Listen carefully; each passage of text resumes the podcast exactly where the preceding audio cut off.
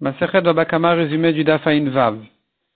On a vu dans la Mishnah un voleur qui a volé et il a égorgé ou vendu et ensuite il a été Magdish. Il est Chayav des 4 et 5. Mais s'il avait été Magdish avant d'égorger ou de vendre, dans ce cas-là, il est pas tour des 4 et 5. Parce que ce qu'il a égorgé ou vendu, c'était déjà au Ekdesh.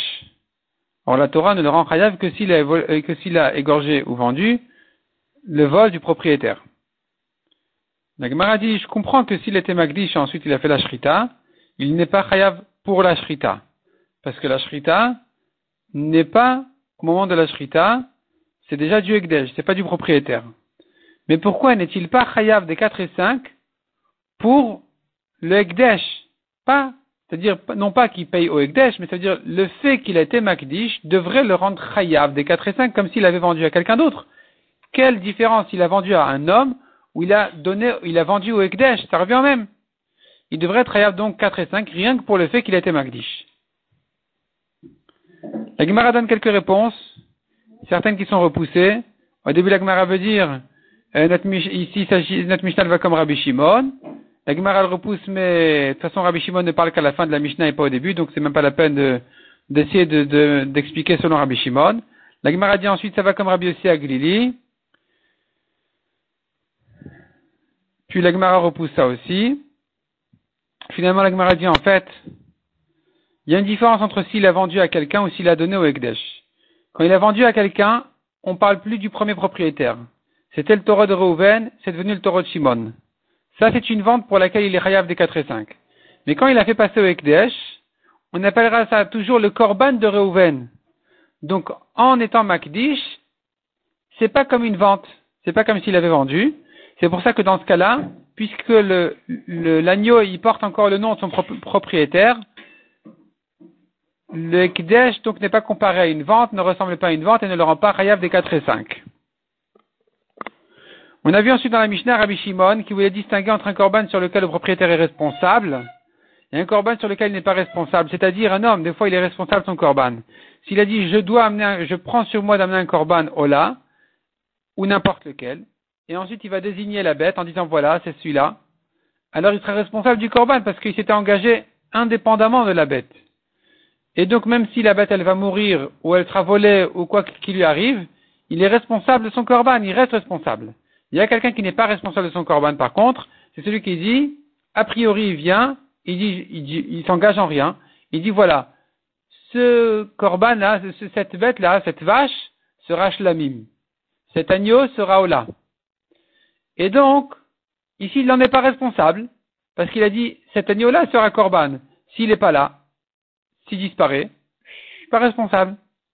Et Rabbi Shimon, il voulait utiliser ça comme un, une distinction dans les halachot de la Mishnah à propos du vol, dans quel cas il est chayav des 4 et 5 et dans quel cas il n'est pas chayav. Et la Gemara, au bout d'une recherche, que, veut dire exactement Rabbi Shimon? La Gemara finalement elle dit comme ça. Rabbi Shimon se rapporte sur un cas où le voleur a volé un korban de son propriétaire. Il est rentré dans la ferme de son ami, de son voisin, il a sorti de là-bas le korban. Et il est égorgé ou vendu. Sur ça, on a dit, est-ce qu'il est chayav des 4 ou 5 ou pas? Ça dépend si je considère que le corban appartient encore à son propriétaire, oui ou non. Si le, propriétaire en est responsable, donc le voleur sera chayav des 4 et 5 parce que ça s'appelle qu'il a volé du propriétaire. Si le propriétaire n'en est plus responsable, ça s'appelle qu'il n'a volé que du ekdesh. Dans ce cas-là, il n'est pas tour. Il n'est pas, il pas chayav des 4 et 5 dans ce cas-là. La Gemara dit, mais j'ai un autre problème. Il a volé un korban, il a fait la shrita. C'est une shrita psula. On ne peut pas faire la shrita d'un korban en dehors du batamikdash. Si c'est une shrita qui ne rend pas la viande cachère, elle ne s'appelle même pas une shrita d'après Rabbi Shimon. Selon Rabbi Shimon qui est en train de parler, lui, par ailleurs, on l'a entendu dire qu'une shrita qui n'est pas valable n'est pas considérée du tout comme une shrita. Donc pourquoi est-il chayav des 4 et 5 s'il a fait la shrita d'un korban en dehors du Batamikdash La Gemara donne deux réponses. Soit il s'agit que le korban il a fait au Batamikdash, et donc c'est une shrita kshira. Simplement, ça ne s'appelle pas qu'il a rendu le korban à son propriétaire en faisant la shrita au Bet Amikdash, parce que soit il s'agit que le sang s'est versé, donc on n'a pas fait le korban, le, sang n'a pas été jeté au misbéach, il s'est renversé, il a été perdu, le propriétaire devra en refaire un, nouveau korban. c'est là où donc on dira, il y a une shrita de kshira, il doit payer les 4 et 5. Soit on va dire, en restant sur ce cas-là où il a fait la shrita euh, du korban au batamikdash même, on pourrait dire aussi qu'il ne l'a pas fait au nom de son propriétaire. Donc le korban d'une part il est cachère la shrita s'appelle une shrita, mais tout de même, le propriétaire n'a pas récupéré sa bête, parce qu'il n'en profite pas, de toute façon il doit le refaire, il n'est pas quitte, même si le korban il est cachère, il n'en est pas quitte, puisque ça n'a pas été fait en son nom.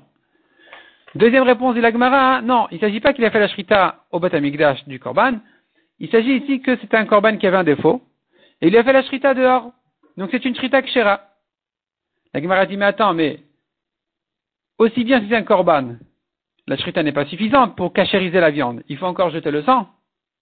De même si la shrita, de, la, de même si c'était un, un, un korban il avait un défaut, et qu'il a fait la shrita dehors, la shrita ne cachérise pas encore la viande. Il faut encore racheter le korban. Et donc, entre-temps, la shrita n'est pas une shrita. Pourquoi est-il chayav des 4 et 5 Elle répond la Gemara, non. Ici, puisque c'était prêt à être jeté, le sang était destiné à être jeté au misbéach dès qu'on lui a fait la shrita, ou bien, dès qu'on lui a fait la shrita du korban qui avait un défaut, le korban était prêt à le racheter, était destiné à ça et prêt à le racheter. Donc, puisqu'on n'a aucun empêchement à le faire, à jeter le sang ou bien à racheter le korban, c'est comme si ça avait été fait. Et puisque c'est comme si ça avait été fait, alors alors c'est une shrita, c'est une shrita qui s'appelle une shrita kshera, et c'est donc, ça sera la shrita donc qui va le rendre hayav des 4 et 5. Et la Gemara démontre où est-ce qu'on a appris qu'une shrita qui, dont, le sang est prêt et destiné à être jeté est considérée comme une shrita kshera. Donc la Gemara prouve ça, et avec ça, la Gemara, et d'ailleurs dans le DAF suivant, elle va prouver aussi que quand c'est prêt à être racheté, destiné à être racheté, c'est comme si ça avait déjà été fait, que donc la shrita s'appelle une shrita kshera, qui va le rendre hayav des 4 et 5.